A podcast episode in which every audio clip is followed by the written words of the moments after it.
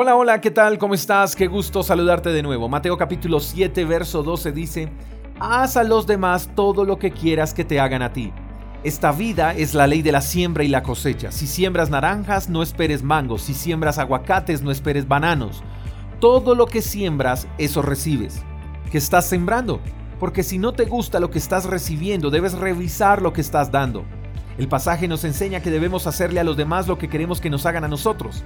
A no ser de que quieras que te odien, pues siembra odio. A no ser de que quieras rechazo, pues siembra rechazo. Pero si quieres que te traten con amor, debes tratar a las demás personas con amor. Si quieres cariño, pues tienes que sembrar cariño. Si quieres paz, pues no levantes contiendas.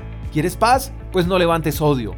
A veces nos quejamos por las injusticias que vemos en el mundo, pero no recordamos que también es culpa de nosotros, porque queremos que haya paz en el mundo, pero en nuestros hogares somos promotores de contiendas.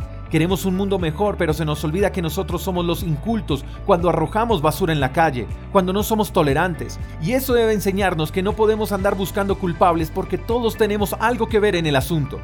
Y no podemos caer en el error de exigir justicia cuando nos hacen mal a nosotros y exigir misericordia cuando somos los que herimos.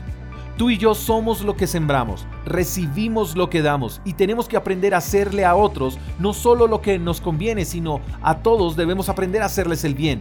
Con todos tenemos que ser generosos, con todos tenemos que ser serviciales, con todos tenemos que ser amables, con todos porque también es cierto que nos volvemos selectivos en el momento de hacer el bien y sacamos de nuestra lista a los que nos lastiman, a los que nos difaman, a los que nos engañan. Y Dios no nos manda a hacer una lista de personas con las que creamos ser buenas. No, Dios nos manda a tratar a todos como quisiéramos ser tratados. Y por eso implica a todos, porque ahí está lo interesante del asunto.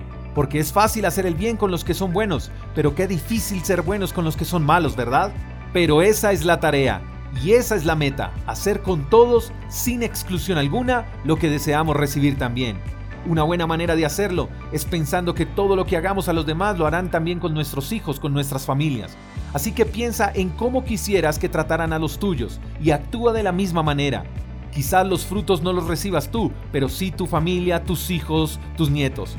Qué bueno que ellos pudieran sentirse orgullosos de que en ti no hubo más sino amor para dar, que fuiste generoso y que siempre actuaste de buena manera a pesar de que los demás no lo hicieron. Haz el bien a todos, que la educación no pelea con la ignorancia, y vive conforme al amor que recibes de Dios y no del amor que otros pueden darte. Te mando un fuerte abrazo, espero que tengas un lindo día. Hasta la próxima. Chao, chao. Gracias por escuchar el devocional de Freedom Church con el pastor J. Echeverry. Si quieres saber más acerca de nuestra comunidad, síguenos en Instagram, arroba Freedom Church. Hasta la próxima.